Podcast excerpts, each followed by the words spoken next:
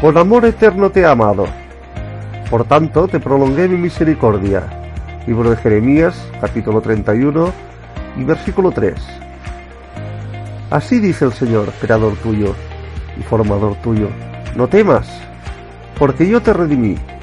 Te puse nombre, mío eres tú. Libro de Isaías, capítulo 43 y versículo 1. Ahora os hablaré de la casualidad.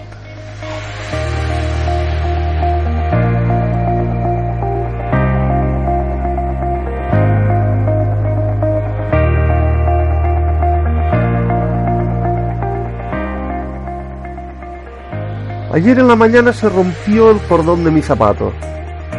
Como tuve que buscar otro, salí dos minutos más tarde y perdí el bus.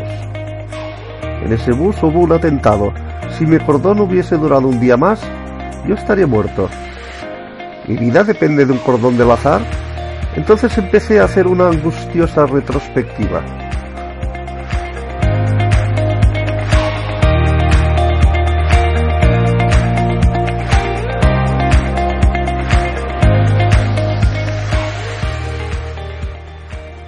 Mis padres se conocieron fortuitamente en una velada.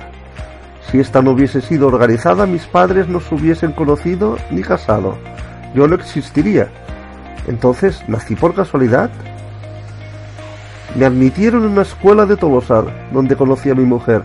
Si hubiese tenido un punto menos, hubiese tenido que ir a estudiar en otra ciudad, y nunca la hubiese conocido. Por lo tanto, mis hijos nacieron por casualidad. ¿Todo sucede gracias al azar? Hoy respiro, vivo y pienso.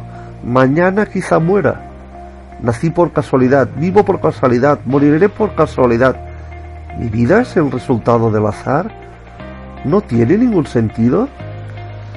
¿El azar hace que me mueva, que reflexione, conoce el futuro, se interesa en mí, persigue un objetivo, busca mi bien?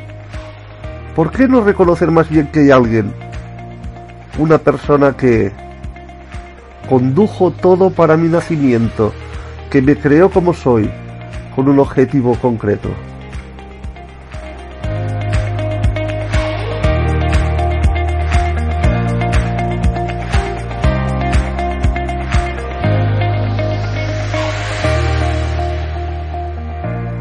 ¿Por qué no reconocer más bien que hay alguien, una persona que se interesa por mí, conduce a las circunstancias de mi vida, quiere mi bien, que me ama.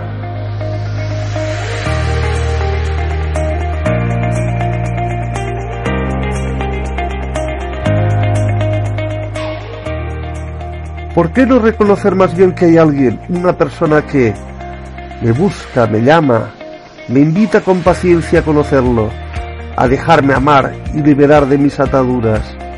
Ese alguien es Dios, ese alguien es Jesús.